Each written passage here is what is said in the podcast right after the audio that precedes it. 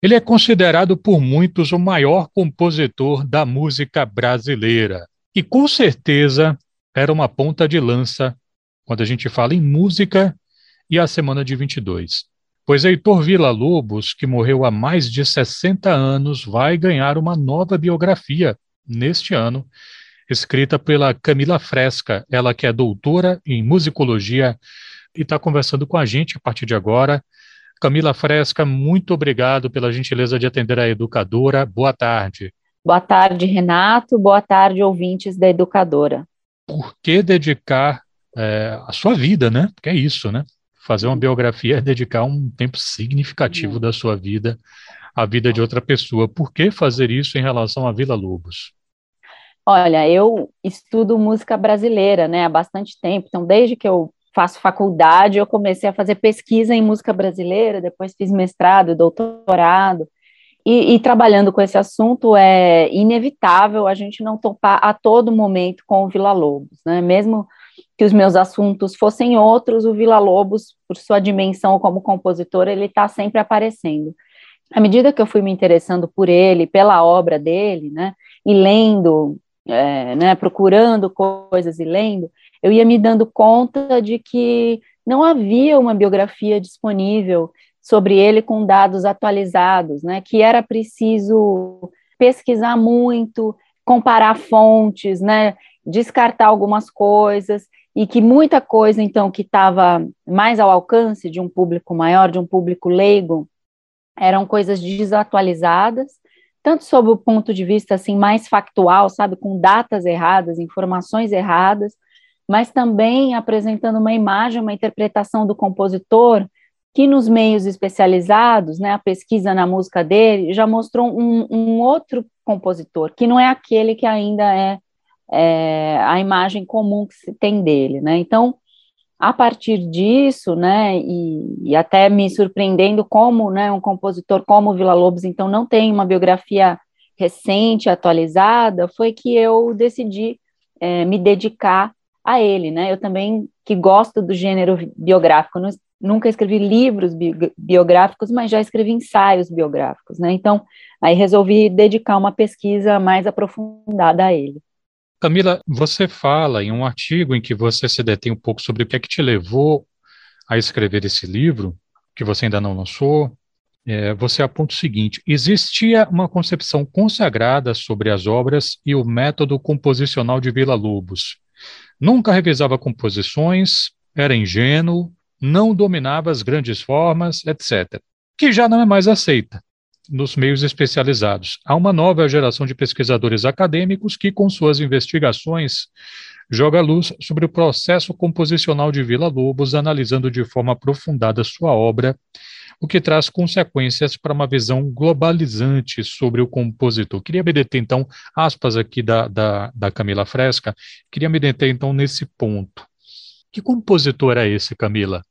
Então, eu acho que a gente tem a imagem do Vila Lobos, né, como uma fonte, assim, que, a, que as coisas jorravam, né, como um vulcão em erupção, como uma coisa quase inconsciente, né, de um talento enorme e que não fazia esforço e que as coisas vinham com facilidade e, e, que uma vez feitas elas estavam prontas, também acabadas, né?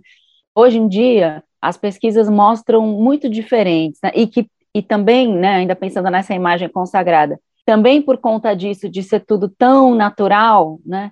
Ele não refletia muito sobre aquilo que ele fazia, né? E por isso ele às vezes não seguia muito as formas eh, de gêneros mais consagrados, como uma sinfonia, uma sonata, etc. Ele fazia como se fosse assim, uma invenção da cabeça dele e que não tivesse nada a ver com a tradição, né?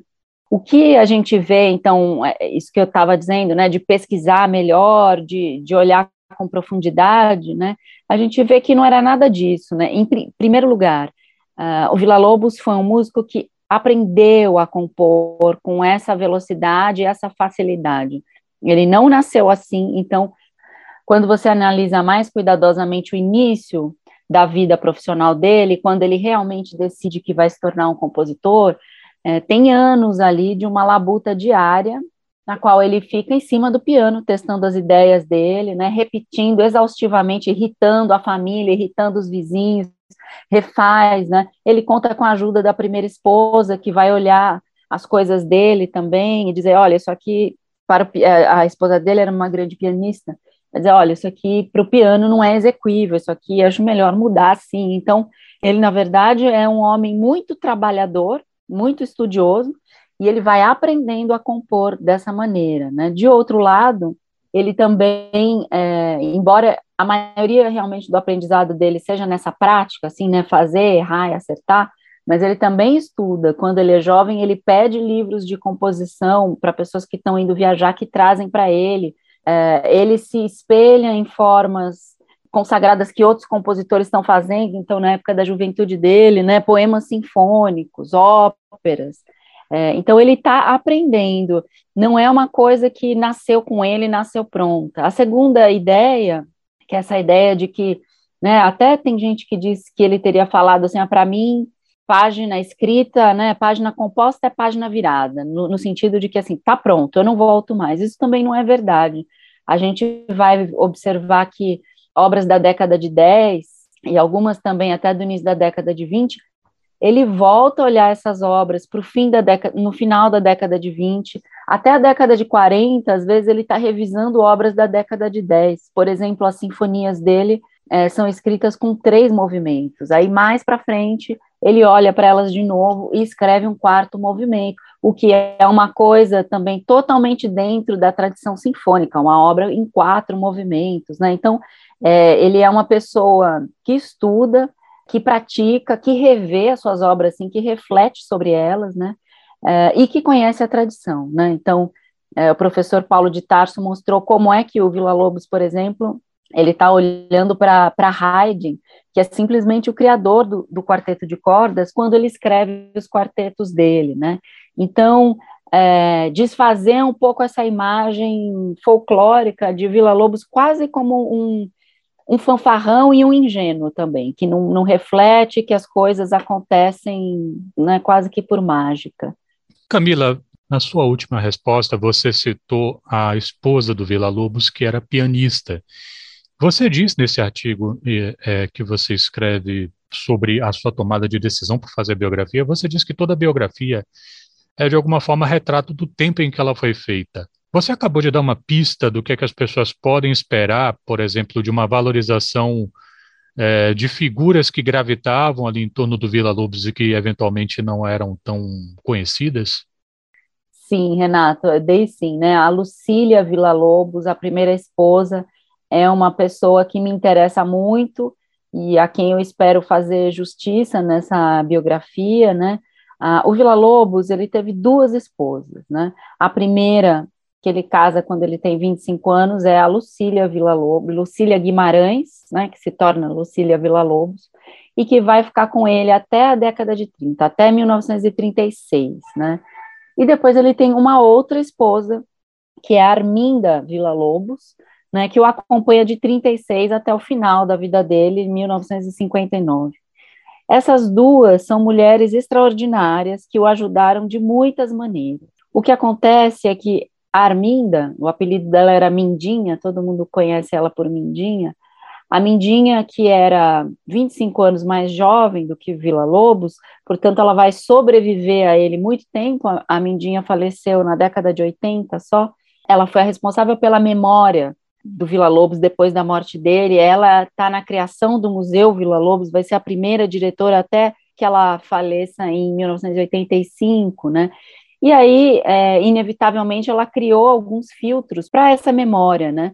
E também por respeito a ela, por é, reconhecer a importância de tudo que ela fazia pela memória do Vila Lobos, os contemporâneos dela sempre acataram tudo o que ela fazia, né, e valorizavam, e, e, isso tem que ser valorizado, sim, tudo que ela fez por ele em vida e, e depois também na memória é, da obra dele, mas por conta de tudo isso, a primeira esposa, a Lucília Villa-Lobos, é, ficou apagada, e foi sendo apagada, né, e ela tem um papel importantíssimo, porque quando eles se conhecem, a Lucília é uma moça pianista formada com distinção no Instituto Nacional de Música, formada em piano e em regência coral. O Vila Lobos é um músico prático, ele é um músico que toca na noite, toca violoncelo, toca violão na boemia, nos bares, né? Que faz de tudo para sobreviver com música, então toca na confeitaria Colombo, toca em sala de espera do cinema, no cinema mudo ou até acompanhando as fitas. Quando tem um concerto orquestral, ele também participa, né? E, mas ele não tem emprego fixo, ele tem essa vida errante de músico prático e compõe uma coisa ou outra, tem algumas coisas escritas. Mas é nítido que a partir do momento em que eles se casam, a produção do Vila Lobos aumenta de volume e aumenta de complexidade, né?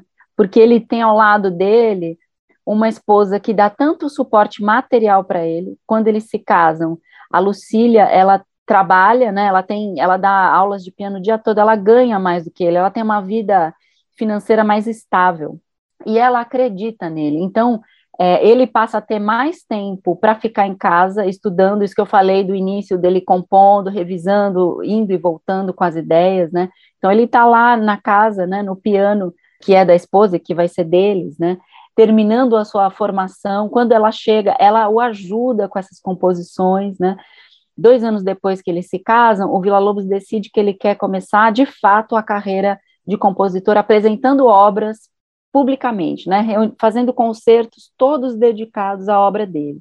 Bom, a Lucília vai ajudar a montar os programas, é, ela ensaia todas as peças, ela em todos esses concertos que ele vai fazer entre 1915 e 21, ela está em todos, né? Ela toca a maioria das obras, ela ajuda a vender ingresso, ela faz de tudo, né? Então ela é o braço direito dele, tanto assim na vida prática do casal, quanto também na vida musical. Ela dá um apoio uh, importantíssimo.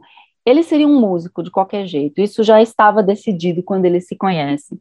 Mas a decisão do Vila Lobos em ser um compositor de música de concerto, né? Porque ele podia ter sido um ótimo compositor de música popular e um instrumentista de orquestra que compusesse esporadicamente, mas a decisão de ser de fato um compositor, desse, é, dedicar a sua vida à composição, né, da forma mais ambiciosa possível, essa decisão ele só tomou depois que se casou com ela, com o apoio que ela deu. Então, ela é uma personagem fundamental que eu espero ser valorizada nessa nova biografia.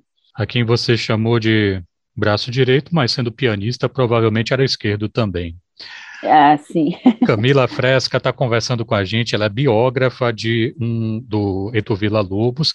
Essa biografia ainda não foi lançada, ela já está contando para a gente mais ou menos o que é que podemos esperar dessa publicação que vai sair pela Todavia, né, Camila?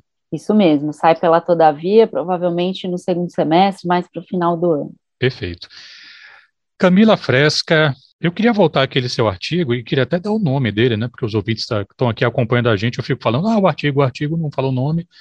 Uma nova biografia de Vila Lobos, questões, propostas e desafios. Pronto, esse é o nome do artigo da Camila. Nele você diz o seguinte, aspas, eu gostaria que as pessoas fossem à livraria ou à internet procurar um, um livro e, uma vez que se interessassem por biografias, pudessem escolher ler sobre a vida desse compositor brasileiro, da mesma forma que poderiam escolher a biografia de Carmen Miranda, Carlos Marighella, Jorge Amado ou Getúlio Vargas. Aspas da Camila Fresca. Só aí, Camila, você citou personagens reais que tiveram livros escritos por Rui Castro, caso de Carmen, Mário Magalhães fez o Marighella, Josélia Aguiar fez uma ótima biografia do Jorge Amado, Lira Neto, imagino que você, não sei se você estava pensando nele quando você falou do Getúlio. Sim, sim. Por acaso existem aí nessas suas citações eventuais referências assim que você está carregando para esse trabalho de escrever sobre o Vila Lobos? Sim, é, bom, primeiro é a minha ousadia, né, de já falar, quer dizer, não estou de forma alguma dizer que eu, dizendo que eu vou chegar lá na altura desses autores, né, mas eu tenho sim a pretensão de que eles conseguiram abordar é, com profundidade, com riqueza de detalhes, é, detalhes documentais, inclusive, né? Mas conseguiram traduzir tudo isso e entregar um produto que é voltado ao grande público, né? Que qualquer um, qualquer pessoa que goste de ler livros vai e pegar essas biografias vai se interessar, vai achar uma delícia e vai ler até o fim e vai aprender sobre o personagem e sobre a época em que ele viveu, né? Esse artigo é um artigo que eu fiz para ser apresentado a uma palestra para o simpósio Vila Lobos, que é uma reunião de pesquisadores, acadêmicos, musicólogos em torno da obra do Vila Lobos. Então, eu estava falando para um público que é muito especializado num meio e, em que ainda é mais apartado, né? Porque eu acho que a música de concerto, a música clássica, ela fica ainda num nicho é, mais específico do que se a gente falar no, no teatro, na literatura, né? Então, eu, com essa, é, esse pedaço especificamente, eu estava querendo dizer para os meus colegas que eu queria também romper essa bolha que a música de concerto costuma ficar refém, é, refém né, ali presa, e queria ir além, e queria levar, então, um personagem que está sendo tão estudado, né, sobre quem tantas coisas novas estão sendo ditas, e que é um personagem tão importante para a nossa cultura, eu queria integrá-lo, assim, no rol de grandes personagens biografados, como a gente tem em outras áreas, e como a gente não tem na música de concerto, né, então também tem esse contexto a minha, a minha fala. Camila Fresca, ela é doutora e mestre em artes, musicologia pela Escola de Comunicações e Artes da Universidade de São Paulo, está falando com a gente sobre uma biografia nova do Heitor Villa-Lobos. A gente vai continuar falando um pouquinho sobre essa coisa de escrever biografia, Camila, porque eu li no ano passado uma biografia que, sobre vários aspectos, é uma biografia histórica, né, que é a do João Gilberto que foi escrita pelo saudoso Zusa Homem de Melo. Ele escreveu, terminou, três ou quatro dias depois o Zusa uhum. nos deixou. E é uma coisa que eu vou percebendo quando eu leio o, o, o livro do, do Zusa, é que assim, ele se detém muito a essa coisa da vida propriamente do João, mas como ele é uma pessoa que entende de música, ele não consegue se furtar a dizer qual foi o trauma que João Gilberto causou na nossa música, por que, que ele, é, ele era um, uma marca assim de divisão. Ele vai esmiuçar a natureza da batida do João, o jeito dele cantar, e naturalmente ele vai usar um vocabulário, uma terminologia de pessoas que entendem de música, né? Coisa que eu que sou um leigo não vai ter a mesma aproximação e parte dos ouvintes que estão nos acompanhando aqui talvez também não. Para você, como é que foi pensar um equilíbrio, digamos assim, entre se dedicar à vida e, de alguma forma, comentar essa obra?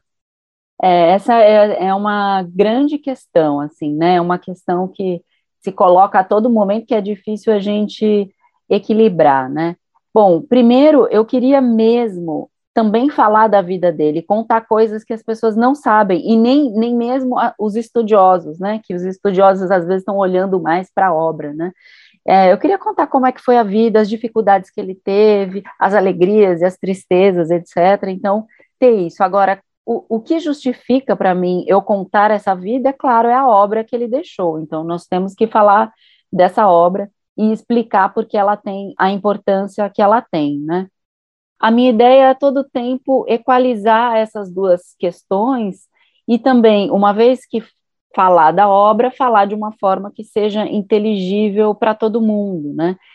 Quanto a isso, é, eu acho que eu tenho um pouco de experiência justamente por trabalhar com jornalismo, né? Apesar de da formação acadêmica, é, é, desde que eu comecei, faz quase 20 anos que eu trabalho como jornalista escrevendo sobre música clássica. Então você vai aprendendo um pouco a falar com o público, né? E a gente, eu sei que o público às vezes em geral fala, ah, poxa, eu não entendo nada, né? Eu não conheço nada, eu não entendo nada, mas a maioria das pessoas não entende mesmo, né? É, é, o que eu falo que esse nicho um pouco separado, mesmo público, isso eu fui descobrindo ao longo do tempo, com experiência também de dar palestra antes de concerto, né? De escrever notas de programa. Mesmo o público que frequenta concertos, aqui em São Paulo a gente tem uma boa oferta, assim, né? antes da pandemia, a gente tinha praticamente todos os dias, acho que só segundas-feiras que não, mas você podia escolher o concerto que você queria ir. Mas o grosso desse público não é um público que sabe detalhes, que às vezes não sabe informações básicas e que está muito interessado em conhecer, né? Então, eu fui me acostumando a escrever de forma a explicar e a destrinchar é, essa música. Então, para mim, essa questão até parece um pouco mais resolvida, no sentido de de que forma explicar a música. Agora, de que música eu vou falar ou até que ponto eu vou falar da música, esse para mim é o equilíbrio é, mais difícil, né? Porque o Vila Lobos, primeiro, é, deixou muitas obras. Então, quando eu falo de que música eu vou falar, é evidente que eu tenho que fazer uma seleção, né? Não tenho como, como falar de tudo, né? Então, eu tenho que ter um pouco essa intuição de, de quais são as que não podem faltar, né? É, e de outro lado, é até que ponto falar, né? Porque eu não me proponho de forma alguma a fazer um livro de análise da obra do Vila Lobos, nem me sinto preparada para isso, para fazer uma análise geral da, de obras, né? E, e para isso, sim, nós temos publicações, para quem está interessado, né, num aprofundamento da obra. É, mas então é esse equilíbrio de é, vou falar da vida, vou introduzir a obra dele e a, até quanto eu vou falar da obra dele, né? Eu espero estar conseguindo, essa, esse é o grande desafio para o qual eu, a, a, questão que eu mais olho, né, digamos, e aí eu acho que quando tiver pronto essa, esse livro, quando ele sair para a rua, né, é que as pessoas vão poder avaliar, acho que o quanto eu fui eficaz ou não nessa tentativa de equilibrar música e vida e também de explicar a música, né, de uma forma que seja compreensível, seja interessante, mas também não seja superficial. Eu não me lembro, eu vou lhe pedir desculpas, eu não, eu não me lembro quem foi que eu li certa vez falando sobre o Vila Lobos, e para falar aqui em bom baianês, Camila, dizendo que o, o, o Vila era meio culhudeiro. Culhudeiro significa loroteiro, assim, garganteiro, né? Enchia um pouquinho demais, né? Mas essa figura em questão, Camila, questionava a dimensão das viagens que o Vila Lobos fez pelo país, né? É, você tem alguma ideia, assim, de, enfim, é, é, é, um assunto que você trata no livro, assim, qual é a dimensão dessas, é, porque me parece que existe um certo, talvez, não sei se seria possível dizer isso, um certo paralelo, né, entre aquelas viagens que o Mário de Andrade, para a gente voltar para a semana de 22, fazia, né, para uhum. coletar informações musicais uhum. é, nos rincões do país, e ao mesmo tempo a gente está falando de um mesmo movimento que tem o Vila Lobos, que trazia o chorinho para música para música de concerto, que ia buscar referências em, sabe? Mas qual é a dimensão desse, dessa circulação do Vila pelo país? É, bom, primeiro, de fato, ele realmente tem essa dificuldade, porque ele construiu, de certa forma, algumas informações sobre ele, né? Então, ele mistificou um pouco, sim. Por exemplo, datação de obras, ou essa questão das viagens, né, que ele vai falar muito. É o seguinte, ele sim, ele viajou, ele conhecia bem o Brasil, ele, ele até porque depois também com a carreira se desenvolvendo, ele vai viajar bastante, né? Mas ele nasce no Rio, ainda é, criança, a família passa um tempo no interior de Minas Gerais, então ele, ele viaja com a família, né? Mas o que ele vai dizer quando ele é já conhecido, né? Depois que ele vai para Paris, principalmente, o que ele vai dizer é que ele viajou muito pelo Brasil entre 1905 e 1912 e que essas viagens tiveram, então, esse cunho de, de pesquisa, de conhecer o povo e a música e anotar para depois utilizar nas suas obras, que é algo que é, é, uma, é um, uma mentalidade muito comum dos modernistas aí da primeira metade do século XX, né, para fazer uma música de concerto nacional, você precisa beber nas fontes populares. Então, você coleta esse material, depois você vai trabalhar na sua música. E, e o Vila Lobos, então, estava dizendo que ele também fez isso lá atrás, né? Quando a gente vai, então, esmiuçando as informações, a gente vê assim, a primeira viagem que ele diz ter feito entre 1905 e 1906 para o Nordeste, uma viagem mais extensa. Essa viagem, sobre essa viagem, não existe absolutamente nada, nenhum indício, nada, nada. Depois a gente tem notícias de duas viagens, duas outras viagens nesse período. Uma em 1908 para Paranaguá, no Paraná, e outra no início de 1912, é, na qual ele vai para Belém do Pará e para Manaus e passa pelo Nordeste na ida e na volta. É, ele chega até a dar concertos no Recife, mas ele fica um, o tempo maior em Belém e Manaus, né? Ele diz que essa última viagem, por exemplo, durou dois anos. A gente consegue hoje ver bem essa viagem, ela durou seis meses, né? Então é, é, é um pouco essas imprecisões, né? É. Outra coisa que ele vai, aí sim, o sentido dessas viagens é que é totalmente outro. Não, não, ele não era um pesquisador, aliás, nesse sentido, sim, ele não é nada organizado com as coisas dele. Então, ele nunca viajou com a intenção de ser um, um, um pesquisador. As duas viagens dele têm, são situações profissionais muito diversas. Por que, que ele vai para Paranaguá? Parece até uma piada. Ele era noivo de uma moça em Niterói. O pai dessa moça tinha uma fábrica de marrom glacê. E ele vai tentar uma representação dessa fábrica lá no sul, tentar vender marrom glacê, então, no sul. Quando ele chega lá, ele acaba ficando um tempo, ele faz amizades, ele desmancha o noivado é, à distância, parece inclusive que ele arruma outra noiva em, em Paranaguá, e ele faz música, mas ele chega a trabalhar no balcão de uma loja. Essa viagem é motivada por uma questão absolutamente, não tem nada a ver nem com música e muito menos com pesquisa etnográfica, né?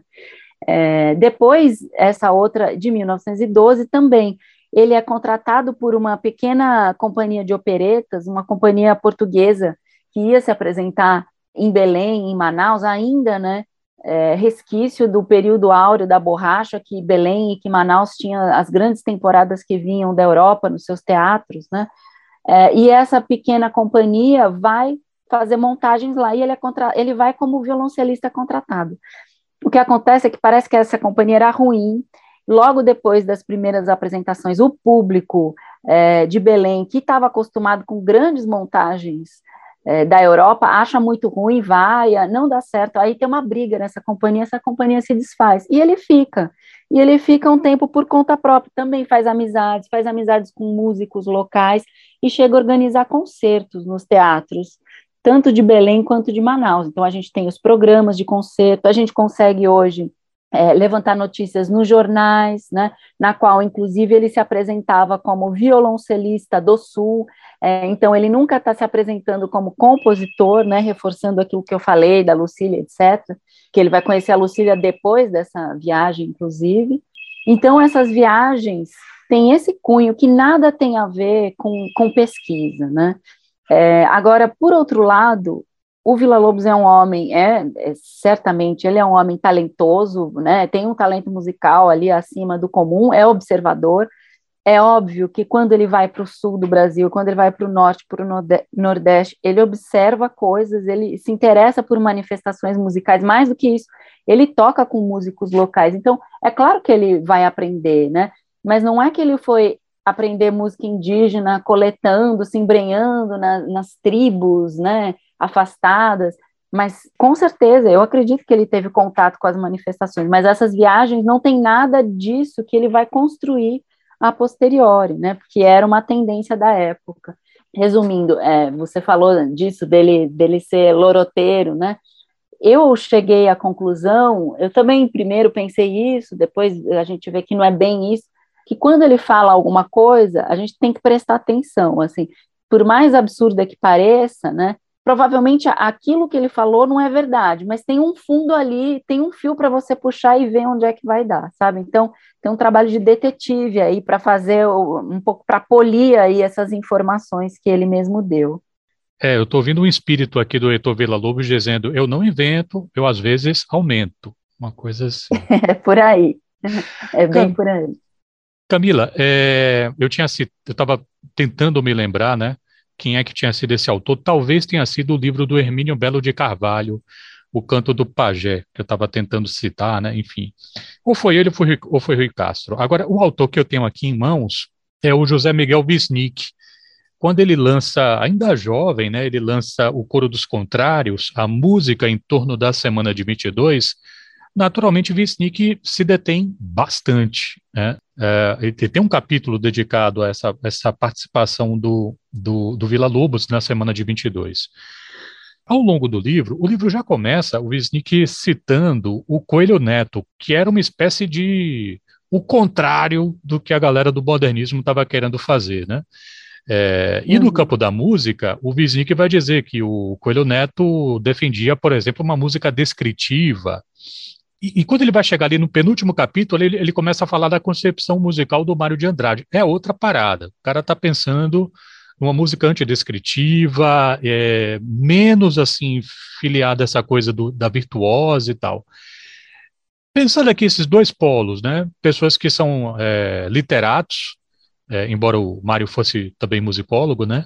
Pensando aqui nesses dois polos, um que defende o descritivismo e outro que, o, que, que é bem o contrário. Em que lugar você posicionaria o Vila Lobos, Camila? Olha, o Vila Lobos, ele é um homem do seu tempo e ele é um homem que passa, é, a gente não consegue colocá-lo num lugar só, ele passa por vários momentos. Então, por exemplo, o Vila Lobos da década de 10, né, antes da semana, ele é um Vila Lobos profundamente influenciado pela cultura francesa, como, aliás, ela está presente no Brasil e na intele intelectualidade toda dessa época, né, mas ele, na sua formação, ele tá, os autores franceses é que ele ouviu mais, é que ele vai tentar na sua própria composição emular, então é isso a gente fala, ah, a gente ouve peças para piano do Vila Lobos da década de 10, parece Debussy, mas a gente também ouve poemas sinfônicos do Vila Lobos, que são o quê? Música descritiva, música de programa, né? Tem um programa, tem uma história por trás, nas né, e para esse tipo de obra, para esse gênero, por exemplo, ele também está se inspirando numa música germânica, da virada do início do século XX, por exemplo, Richard Strauss, né? Então, é, o Vila Lobos da década de 10 é esse homem, um homem influenciado pela cultura francesa, germânica, que faz uma música que, apesar de já ter, sim, um, umas, algumas características que você já vê que é ali dele, né, do autor, mas é uma música que emula muito esses modelos europeus que ele tem é, em mente, e que no Rio de Janeiro, da época, eram sim considerada a música moderna da época, né?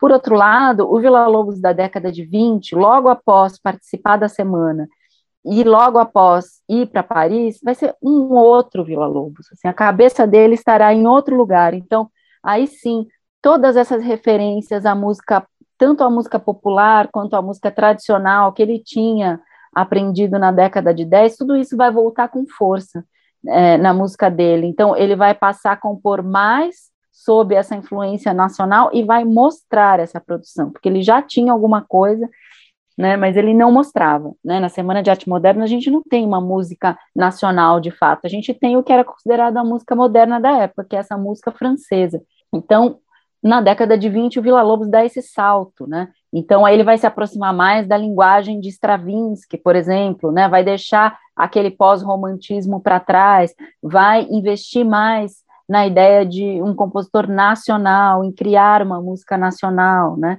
Então, ele está nesse lugar na década de 20 e na de 30 mais ainda, né? Porque aí é quando ele está colaborando com o governo Vargas, fazendo projeto de educação musical, então ele vai ser o compositor brasileiro e ele vai ser se declarar um compositor nacionalista e achar que o compositor tem que fazer música com os elementos do seu país, né? Não à toa a gente tem na década de 30 as baquianas brasileiras, né? Na década de 20 a gente tem os choros, então ele está olhando para nossa memória aqui, para nossa bagagem musical, né? E no fim da vida do Vila Lobos, né, no pós-guerra, Segunda Guerra, ele já é um autor consagrado, ele já é um homem de, de mais idade, né? No seu, na casa dos seus 60, depois 70 anos, e ele vai ser um homem interessado em outras coisas, né? numa linguagem que já está mais diluída, esses elementos nacionais, e também um autor que vai olhar para as grandes formas, sabe, para aquelas formas consagradas que talvez quando ele está ali escrevendo choros e até as baquianas, ele acha que é uma coisa já ultrapassada, que é o quê? Voltar para a sinfonia, voltar para o quarteto de cordas. Então, na década de 50, ele é esse autor, né? Portanto, é, é, ele tem uma riqueza e uma complexidade na produção dele que eu não saberia dizer, né, dar uma indicação. Ele foi um autor muito prolífico, né, e, e que escreveu durante muito tempo, e aí a gente vê ao longo do tempo as coisas se modificando. Camila Fresca, jornalista, doutora e mestra em artes musicologia pela Escola de Comunicação e Artes da Universidade de São Paulo, biógrafa do Heitor Villa Lobos, o livro deve chegar no segundo semestre. Queria agradecer muito pela gentileza de falar educadora, sucesso com o lançamento, com o seu trabalho, saúde para você, Camila, e para os seus.